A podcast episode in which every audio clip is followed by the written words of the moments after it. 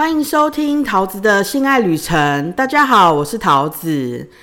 先谢谢大家祝我生日快乐哦。虽然我那天一个人在写稿中度过，再来跟大家更新一下我的近况。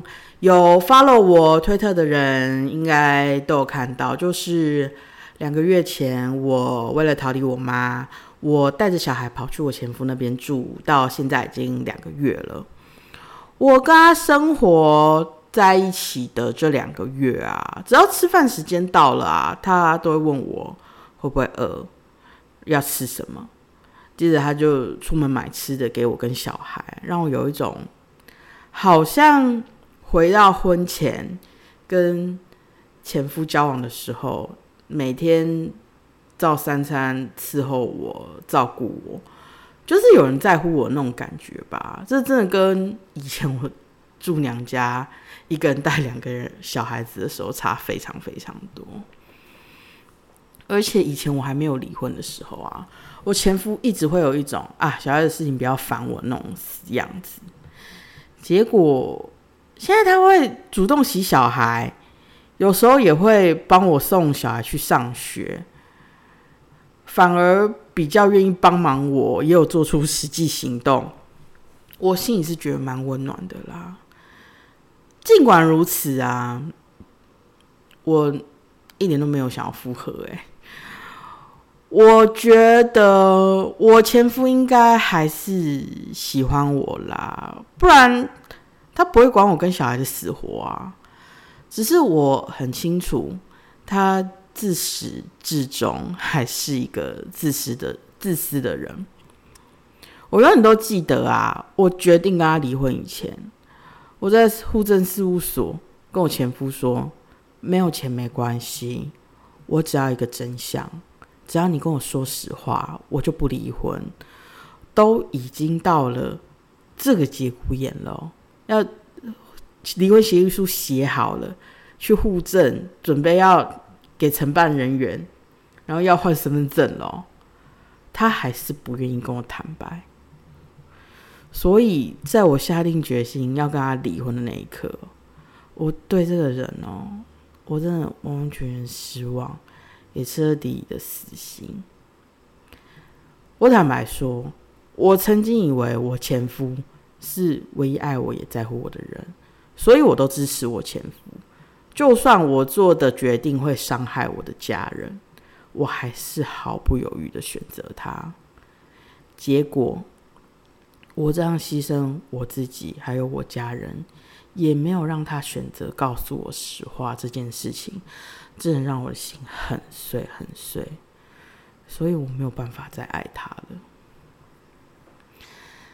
嗯，然后我刚刚说我前夫是个自私的人嘛，所以我跟他住的期间呢，他常常会讲一些让我很不舒服的话。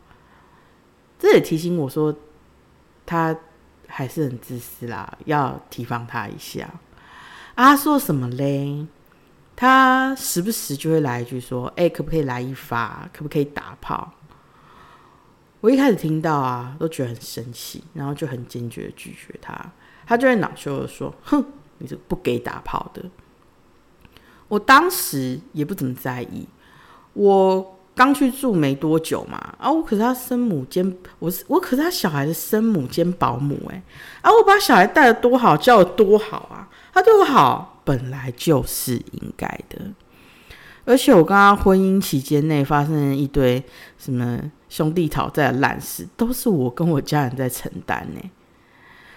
我哪里不能问心无愧的住我前夫家，然后享受他照顾我跟小孩的三餐呢？虽然我才是那个带着小孩去他家逃难的人哦，可是 我一点我一点都没有要忍耐他的意思哎。所以他每次。跟我打炮的时候啊，我就是觉得啊，他很烦，我很不想理他，然后拒绝他。他每次被我拒绝啊，他都会恼羞，说我不给打炮。说我不给打炮还算客气的啦。他有时候还会说什么呃，谁稀罕你的臭乳烂血啊？啊，很多十八岁的比我好玩又年轻，我都不年轻了，还在面自以为有价。还有什么对我那么好，要干要干嘛？又不给打炮。再来还有什么？嗯，哦，他最他最常就是说，我不要帮你买饭，也不要帮你做任何事，因为你都不给打炮。有一次他就这样跟我讲，我记得好像讲到第二次还是第三次的时候吧，我就语重心长跟我前夫说，我心里啊还有很多伤是跟你离婚的时候留下来的，那些伤没有好。我没有办法给你打炮，哎，所以我是真的没有办法。即使他就消停了大概一两个礼拜，可是我前夫很奇怪哦，他每次讲完不帮我买饭，也不帮我做事的计划以后，我心里会有一点点慌，但是我都讲没听到，刻意忽略他，但是我还是会留意他是不是真的不买饭，也不帮我弄小孩了。我就在等嘛。然后等到时间到了以后，我前夫还是一样问我饿不饿，要吃什么啊？啊，我就说哦，我想吃什么，我要喝什么，要买什么给小孩，干嘛干嘛的。最后我前夫他早上屁颠屁颠的去帮我买东西、买饭、领货、买饮料，要帮我洗小孩啊！他这不是妥妥口嫌体正直吗？啊！我讲他口嫌体正直，他还是照样去买三餐回来伺候我跟小孩啊。好啦，毕竟人家这样子对我好，我也不是心里没感觉。可是我很清楚，我前夫不是真的爱我啊，我只是拥有一些他喜欢的特质，他才会对我这么好啊。所以我只能时不时撒娇卖萌一下。然后弄一个我前夫喜欢的样子给他看，来回应他对我的好。只要现在的日子能继续过下去就好了。再来，我要讲几个嗯，我有点过分的事情。我要讲两个蛮过分的事情啊。第一个就是我前夫跟我讨炮讨不到的时候啊。我有时候会很生气，然后我就会回他说：“之后我是你的荣幸。”然后他听完就会做一个吐口水的样子，说：“我呸！说我不要脸，说我怎么好意思讲这种话？”嗯，我就会说：“哎，多少人想要跟我打炮，想要照顾我跟小孩，我没有选择他们，我选择你。哎，你本来就应该觉得很荣幸啊。”我好像 PUA 人家，是没错，我是在 PUA 他。我觉得我们两个就是互相欠啦，没有什么谁 PUA 谁啦，这是第一件事。第二件事就是，哦，我真的觉得很过分。就是虽然我不跟我前夫打炮，可是这不代表我没有性欲。有一天，我真的很想打炮。我也忍耐很久，因为我前面都拒绝我前夫求欢嘛，所以我也不敢在他面前自己来，我怕他打蛇随棍上啊。加上我住我前夫家，吃我前夫、喝我前夫、用我前夫的，我也不太敢明目张胆的说我要出门跟别人打炮，所以我忍了很久很久。然后那天我真的忍不下去了，我就自己拿小 A B 棒开始玩阴蒂，然后让我前夫舔我胸部。结果，我前夫就边舔我胸部边问我可不可以打炮，还说这跟我打炮最爽，还说他离婚以后跟很多女人做爱都没有跟我做来的爽。哦，整个好震撼哦，那心里好震撼，我完全没有想到我前夫会有这些想法，可是。可是我当下很忙哎，我那个时候拿小 A B 棒在自慰，那个脑内飞在我脑袋里面喷啊喷，我一边爽一边觉得心里震撼，还要理智在线跟我前夫说不行，不可以打炮，我不要，我不要打炮。你看我是，你们看我是不是很厉害？我脑袋可以同时处理这些复杂资讯我之外，我还可以回想前面我拒绝我前夫的时候。他求欢被拒讲那些贬低我的话，所以我怎么会料到这个时候会跟我讲什么啊？跟我打炮才最爽，没有人比得上这种话，我就觉得好矛盾啊！妈，现在是怎样？但是，但是，我那天我还是没有跟我前夫打炮。我自己玩玩具玩到高潮以后啊，我就疾言厉色又凶巴巴，一边呵斥我前夫滚开，一边把他推开，然后用被子裹好身体，立刻昏睡，就是打呼流口水这样。我觉得他应该会非常不爽啊。可是我醒来以后，他也没有对我发脾气，还是怎么样，日子还是一样口嫌体正直的这样过。一直到最近啊，我前夫快要请到工程款要给我抚养费了，他跟我讨不到炮，恼羞的说辞就变成我刚好给你钱，你又不跟我打炮，加上他这样照顾我两个月了吧，我就有一点软化，所以我就叫我前夫去买保险套，可是他真的要接近我。我看到他要过来亲我的时候，我就突然很害怕，接着立刻推开我前夫，说我不要。我也不是觉得说我前夫很讨厌、很恶心还是怎么样，我就是觉得我不要，我不想。我也不知道为什么会这样。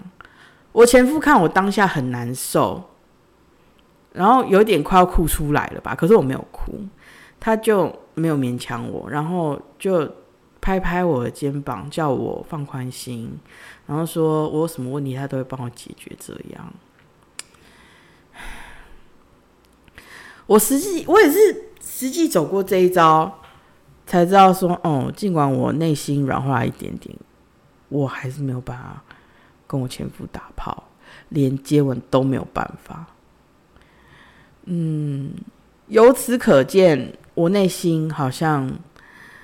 真的被我前夫伤的很严重，还有我目前没有能力可以让这个伤口愈合，可是我也没有打算要处理，我只想要维持现在这样就好了。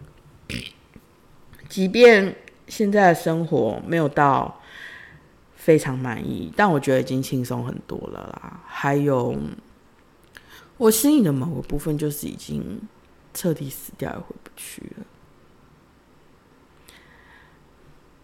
我有跟我前夫讲这件事情啊，可是他没有办法理解，他觉得一切都是我的理由，他没有办法接受。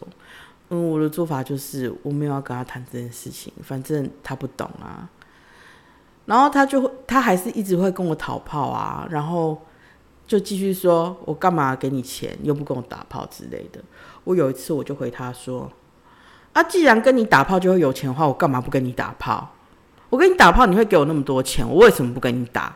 我可以继续过舒舒服服的日子，然后有你帮我照顾，帮帮我就是准备小孩的三餐。我为什么不跟你打炮，然后过这样舒服的日子嘞？我为什么选择我还是不要跟你打炮？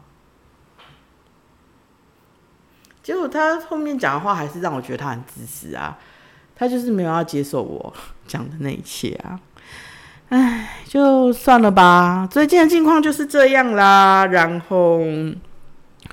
我要开始讲联谊故事的，可是我发现我联谊故事好像都乱跳乱跳的。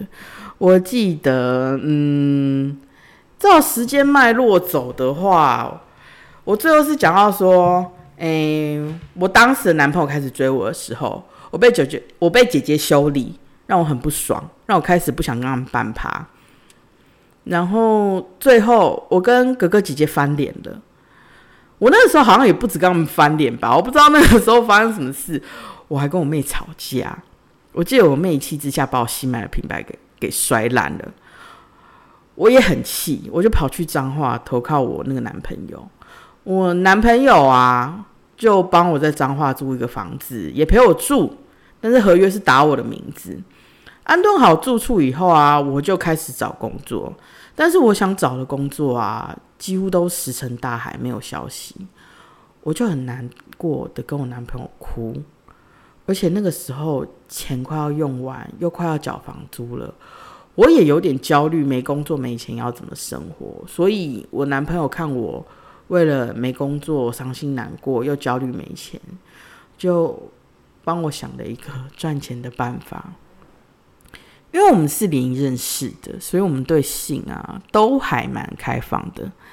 他就问我说：“如果我跟男人自由恋爱来赚钱，我接不接受？”因为大概在过不到一个礼拜就要缴房租了，我就说：“好啊，赶快赚钱，有钱可以缴房租就赶快弄啊。”我男朋友就叫我先弄一个新的 line。然后想一个好念好记的绰号当名称，其他的他处理。我就是从那个时候开始叫做桃子。接下来大概过两天，就很多不认识的男人叫那个新版的来密我，找我去自由恋爱。啊，我们约好时间地点的时候啊。哎，我们讲好时间地点以后啊，就约一个地方见面，再去开房间。进房间第一件事情，我男朋友是叫我说进房间第一件事情就收钱。啊，钱收好就跟对方洗澡啊，然后做害羞的事情。自由恋爱完以后，检查好钱包跟贵重物品都还在，就可以离开。以上啊，就是从办完赖以后，要去好友栏那边把加我好友的客人全部加好，再一个一个密他们，要不要跟我自由恋爱，约哪里，约多久啊？还有进房间要先收钱，都是我那个男朋友教我的。也就是说，我在我当时男朋友的引导下，开始在海里游了。嗯，术语是这样讲啦，嗯，蛮不可思议的吧？接下来我就遇到很多各式各样、形形色色的男人，开始神农尝百屌了。而且我记得还有一个以前半趴的客人，透过那个赖找到我，他赖我的第一句就问我说：“我是不是谁谁谁？”讲的啊。是我以前半趴用的昵称，我当时有点心头一震，我想说干，他怎么知道？接着看了一眼他赖的名字，这个名字啊，跟他当初报名活动的名字是一样的。我脑海里啊，有浮出这个人的脸跟样子。他那天有敬我饮料，我说的是那个半趴那天，我们他有敬我饮料，我们有对到眼，我就想他会不会？真的就是那个 Jason 啊，可是他头贴是只猫啊，我没有看到他照片，我也不太敢确定说这个 line 到底是不是他本人嘛，所以我问他，所以他问我说我是不是那个谁谁谁的时候，我也没有说我是，他可能以为我不记得他吧，接着他就说哦，我们是在哪里的 KTV 啊，参加我们办的活动啊，看过我啊，然后说他长得怎么样啊。戴眼镜啊，瘦瘦高高的啊，那天有戴一顶帽子，啊，问我记不记得他。其实他没有讲他特征以前，我就想起来他是谁了啦。只是我当时防备心还很重啊，我就一直刻意避开半怕的话题，也是因为我很怕他是哥哥姐姐派来举报我的假客人啊。我跟哥哥姐姐闹翻啊，翻脸了，我怕他们。怀恨在心，侠怨报复啊！我就敷衍敷衍 Jason 说：“哦，我记得你是谁啊？”然后一直乱哈拉啊闲聊，然后边跟他确认约会的时间地点啊。我其实心里觉得防备，又觉得很疑惑，因为他态度看起来他很确定要约我自由恋爱，也很期待哎。所以直到我跟他见面的前一秒，我心里都还是保持着。哦，他有可能不是那个 Jason 那种想法哦。结果见面以后，我发现约我自由恋爱的人真的是他哎。然后我们从那次打完炮以后就变成好朋友了，到现在一直都还有联络。他对我蛮不错的啦，有时候想我还是会约我，也对我很大方。然后我们好像到某一个时期之后就。就开始以兄妹相称，我就叫他哥，然后他都会叫我梅。这样，我结婚怀孕的时候啊，他都有包红包给我。以他的财力呀，我觉得不小包哦。我还有去过他家，跟他一起睡觉，看到他跟他太太的婚纱照啊，小孩的作品什么什么的。我跟 Jason 哥哥谈的很来，想法蛮合拍的，所以才能当那么久的朋友吧。哎，我突然想到，Jason 哥哥有看过我前夫哎，干表兄弟见面呢，好像很精彩。其实。其实也还好啦，因为我当时只跟我前夫说：“哦，我要去找我一个朋友。”那个时候我跟我前夫快要结婚了，但是我们婚礼场地有一个设备有问题，我不会弄啊，场地的人也不会，我就打给杰森哥哥说：“哎哥，我过几天要结婚了，可是我笔电不能插投影机，怎么办？”然后我就去找哥哥拿转接器。啊！我当时已经怀孕五个月了，所以一定是我前夫开车带我去。我只我就只跟我前夫说：“哎，我找朋友拿一下东西。”啊，其他都没有说，就这样子见面了。他们两个男人对号眼的那一刻，其实有一咪咪尴尬。他们就尴尬的挥挥手，打了一下招呼。然后我就赶快打断他们两个，我说：“哎哥，那个转接头嘞？”奥哥低头开始翻包包找转接头的时候，我就把我前夫支开，去便利商店买饮料什么的。建哥就把转接头还有结婚的红包一起给我，给完就小跑步回公司去上班。我就回去车子里面等我前夫。其实我前夫他看得出来我跟 Jason 哥哥是什么关系，是。后来吵架的时候，他很生气，说：“哦，我的男性朋友都跟我有一腿。”我才知道，哦，他要领会到这件事情。再来就是我离婚以后，Jason 哥哥还是很关心我，他有点怕我很伤心、难过、很不开心什么的。殊不知，我离完婚以后，我那个时候真的是一点都不难过，觉得哦，扒开枷锁，好开心，好快乐啊！看我过得比以前好，他就比较放心这样子。我觉得 Jason 哥哥算是少数有变成挚友的好客人啦，虽然我们的友情很不纯啦。写到这边呢，我就我就在想，我是怎么界定这个客人要怎样才算我的好朋友呢？基本上，客人就是我拿他的钱嘛，啊，我弄一个让他高兴的样子陪他伺候他。偶尔会显露一点点我本人个性的样子。如果那个客人啊不喜，看起来没有很喜欢，或是没有反应，我就会立刻把那个样子收起来。我认定这个人是好朋友的话，我就会表现我本来的样子，并展示我真正的个性。另外一个就是称呼，只要是用桃子称呼我的，就是粉，就是粉丝或是客人。如果我心理上认定对方是我好朋友，我们很熟很要好，他还用桃子称呼我，我会有一点不高兴的跟对方说：“你可以不要叫我桃子吗？那是给客人叫的。”可是这没有到非常准确，因为因 为目前有一个例外，称呼啦，称呼称呼上面有个例外，那个例外我之后会再跟大家聊，刚刚发生什么事。嗯，好。加例外先生好像还可以吧。我跟例外先生认识的时间很短，但是我跟他第一次见面就已经有那种灵魂碰触的感觉，这真的是一个非常非常难得的事情，而且我们双方都是哦，这球看起来不错哦。虽然灵魂碰触很难得，我们双方感觉也很好，但是。另外先生他结婚也有小孩，他没有想离婚，也没有想跟我在一起，只是很喜欢我啊。为了避免日避免日后有问题，他聊天的时候就会自然而然的避开很多个字。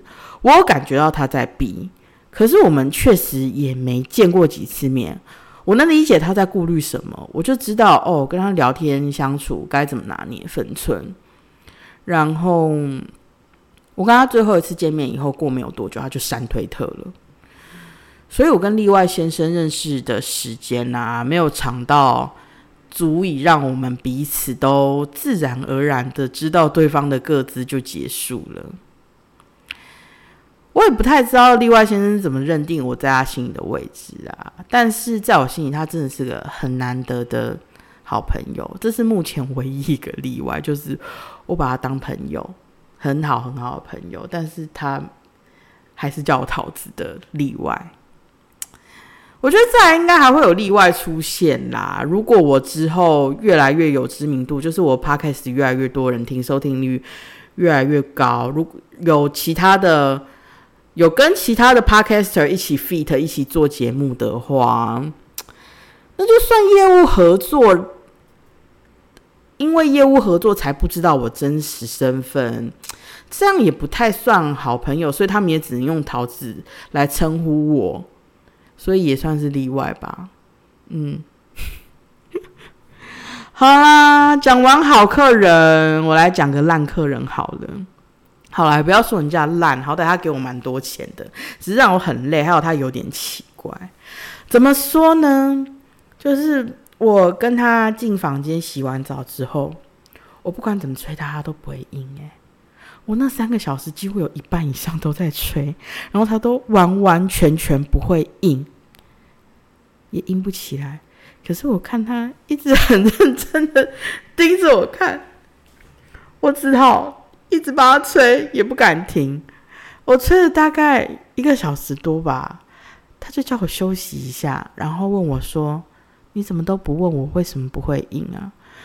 我其实内心也非常疑惑，但是我不敢问啊，我怕他叫我把钱还给他，因为完全没做。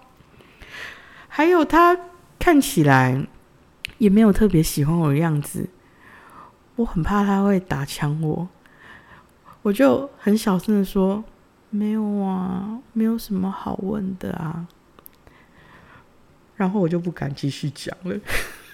我当时还想到接下来会不会开始啊，嫌我太胖啊，嗯，不够漂亮啊，讲一些很难听的话，因为我那个时候超没自信的。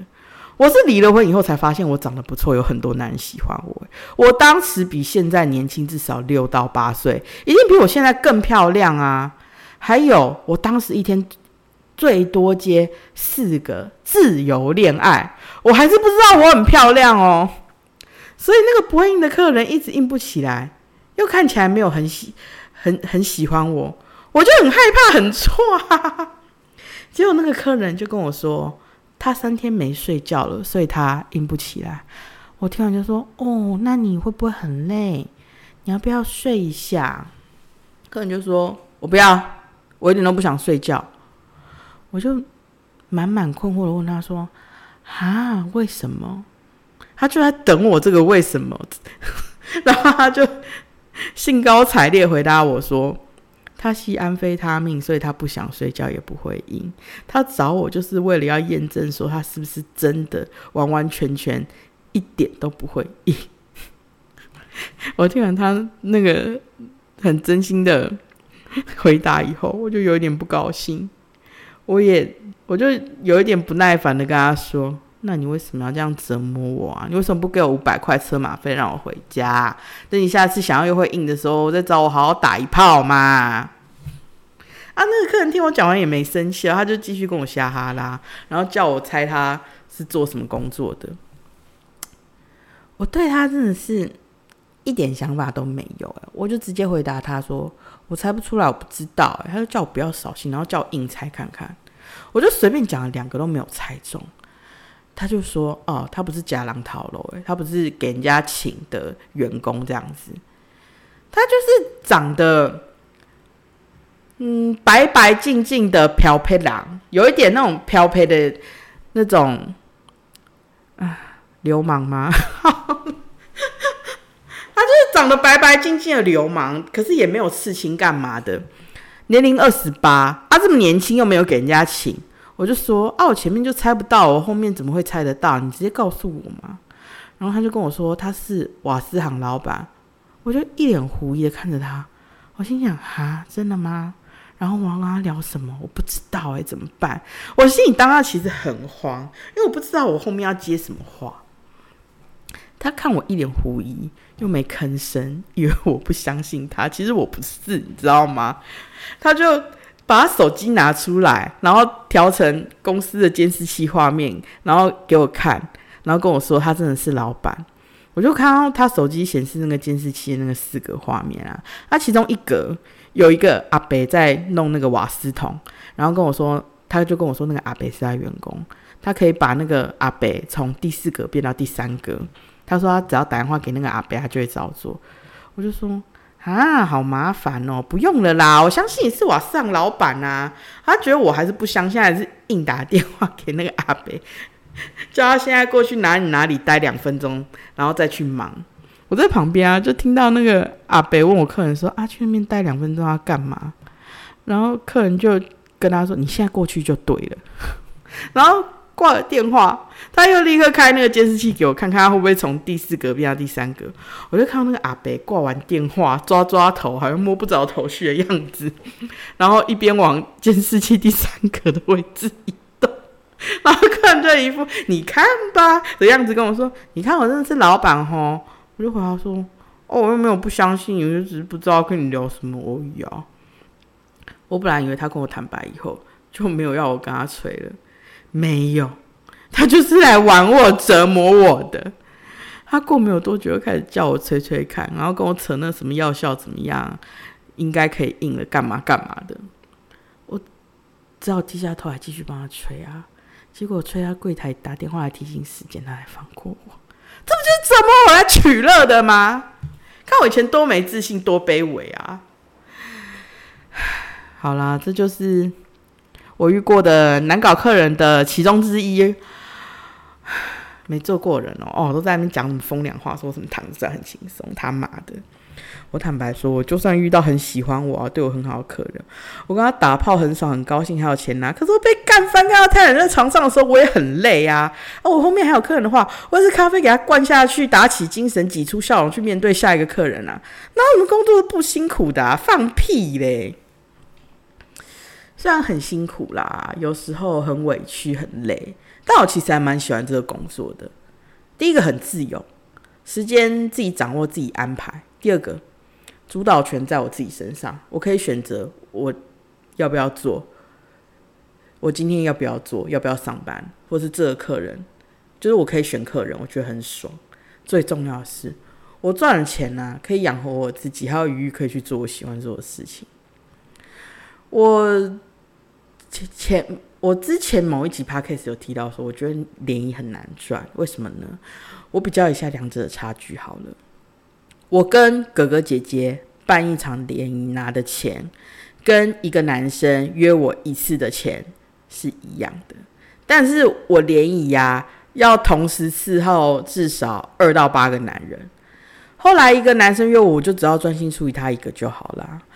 啊，联谊有很多事，很多问题要处理，有一点麻烦。啊，我跟哥哥姐姐也要忍耐他们吵架什么的。反而我一个人单打独斗比较轻松自在，因为一次弄一个一定比一次弄两个好弄嘛。还有那个钱是一样的啊。再来，我想说啊，我在海里有过这经历，我其实不后悔呢，而且。这段经历有让我产生某一种奇怪的自信心。怎么说呢？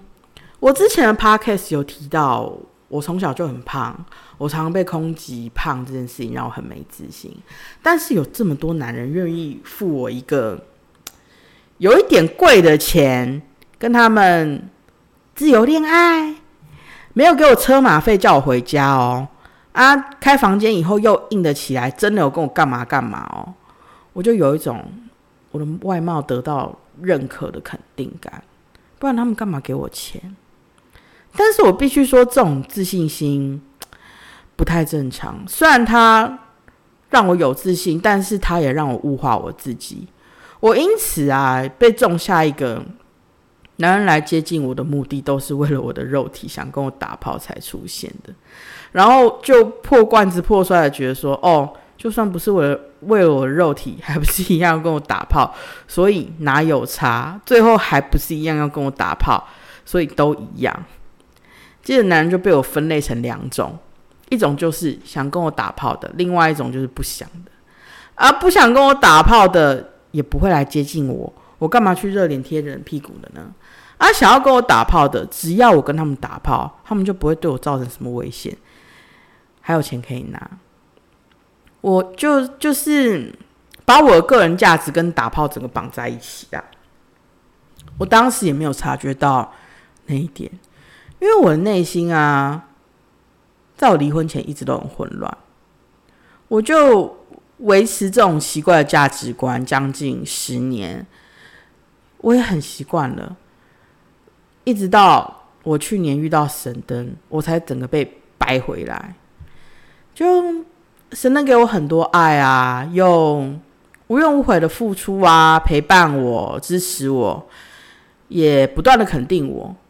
我一开始都觉得，哦，那只是男人为了跟我打免费炮才使出的伎俩，我才不相信嘞。就然后，可是神灯还是哦带我吃很多很厉害、很好吃的东西，我就会觉得说啊，如果只是打炮，不用做到这样啊。所以我内心一直很疑惑、很 confuse。只最后神灯跟我说，他可以不要跟我打炮。他说，他说如果我不想的话，他不会。他就是他说他可以不要，都不要跟我打炮。他说他都不要跟我打炮。因为他不想给我一种交换的感觉，意思就是说，他爱我、疼我、对我好，只是因为我是我，他才喜才喜欢我，不是为了要跟我打炮而刻意取悦我。因为我是个够好也值得被爱的人，我的价值观就整个被神灯掰回来，我也开始有比较正常的自信心，这样。好啊，细节去看去听神灯特辑哦。我们先回来。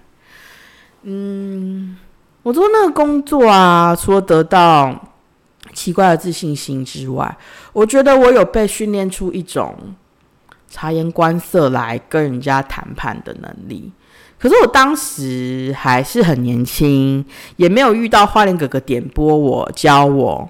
我觉得我还是现在比较厉害一点啦。从我现在的角度去看当时的我，我觉得我只是比较不愿意退让，比较敢争论、敢谈条件。我内心一直都是很混乱，我一直都纠结于说，嗯，我要当一个让父母开心、高兴的女儿，还是要做自己。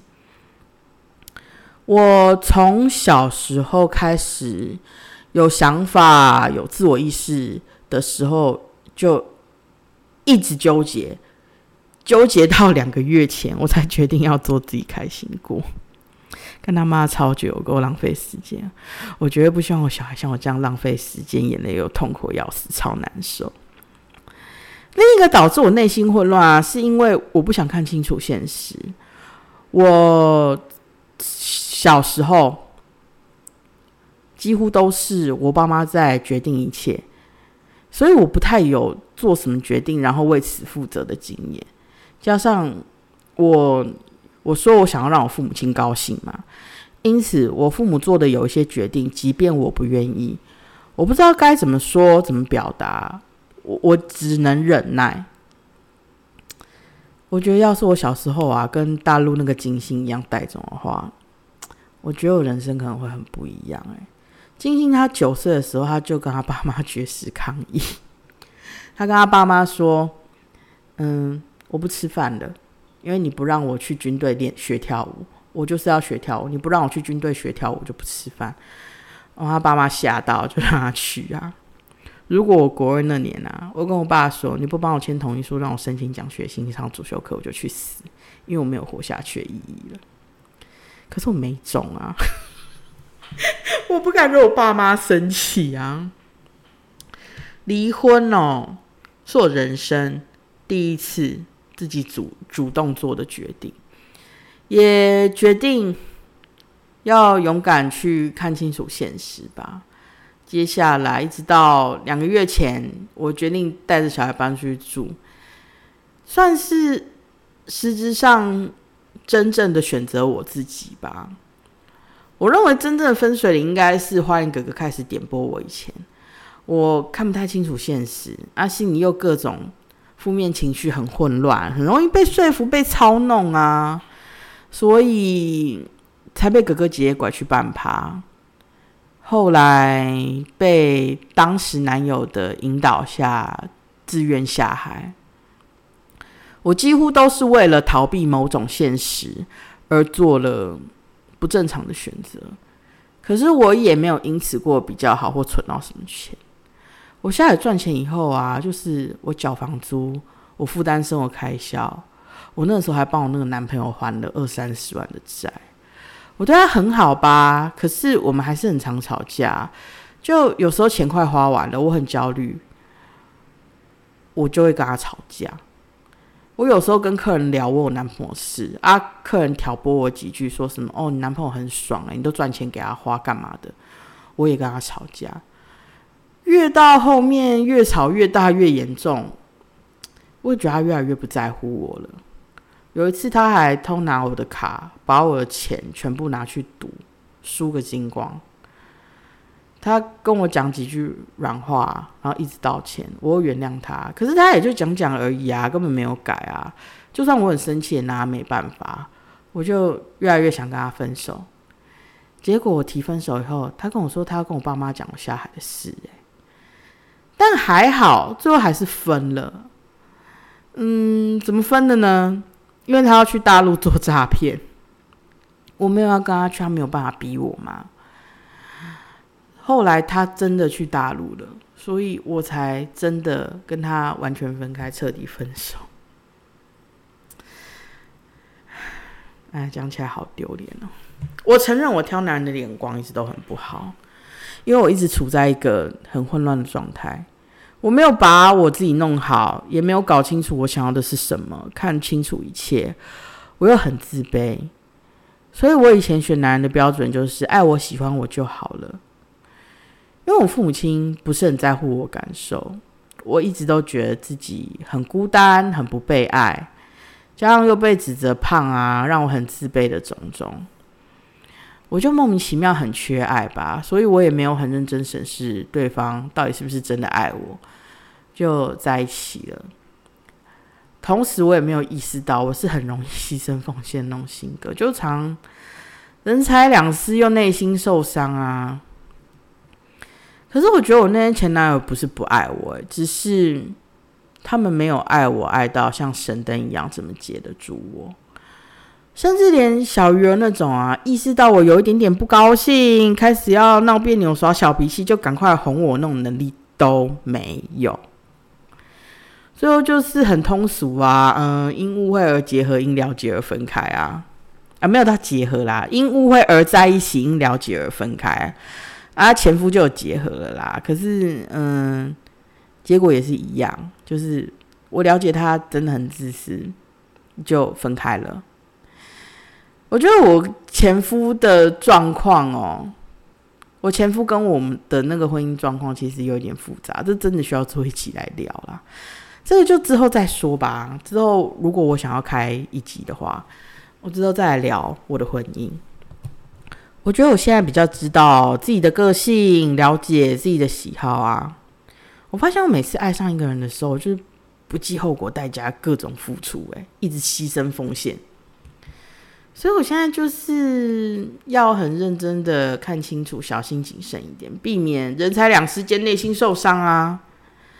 可是，我又发现一件事情，哎，我觉得，嗯，应该是说，我以为有人爱我的时候，要我以为哦，要我我我以为有人爱我的时候，我就会变得无所畏惧。我就变成女超人，不管多苦多难多辛苦，我都愿意，我什么都可以付出。我就只是为了让我爱的人爱我而已啊！我以前，我记得我交第一个男朋友的时候，我就会拼命的赚零用钱，然后买我认为的好东西送给我当时的男朋友。我也不懂为什么，可是我就是这样，一直都是这样。然后。我现在才发现，我最喜欢的就是无微不至，一直照顾我的啊，一切以我为主啊，把我捧在手掌心，很护，很疼我，很疼我的，不用帅。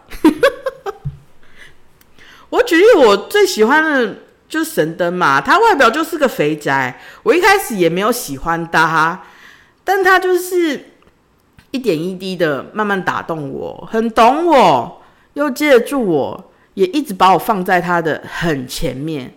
我发现这就是我菜啊，我才知道说，哦，我要选这样子的人，我才会开心啊。所以就看清楚别人，也看清楚，看清楚别人之前，也要先看清楚自己啊，你才能思考判断，去做出对自己最好的选择。即便错了哦，也比较能够从中汲取教训，去承担啦。好啦，剖析自己的部分先到这边吧。我要插播一个消息，我之后会开一集找我的十年男闺蜜大鸟哥来聊天。嗯，这个还是要问他的意愿啦。他有他愿意，他愿意接受我跟他访谈。可是播出形式到底是我个人讲故事，还是我们聊天？这个要再讨论。嗯。好，嗯，我讲一下我跟大鸟哥怎么认识好了。就是我跟大鸟哥认识是我之前下海的时候，就是我偶尔也会自己办趴，因为我会跟客人聊我以前有办趴的经历，然后有一些客人就会有兴趣想要参加，或者是有一些客人就是他经济实力不够雄厚，就是。他比较少找我，可是听到我有办趴，可能一次可以玩两个或三个女生，他就会想要来。然后大鸟哥就是我跟别的女主办一起办趴的时候认识的人。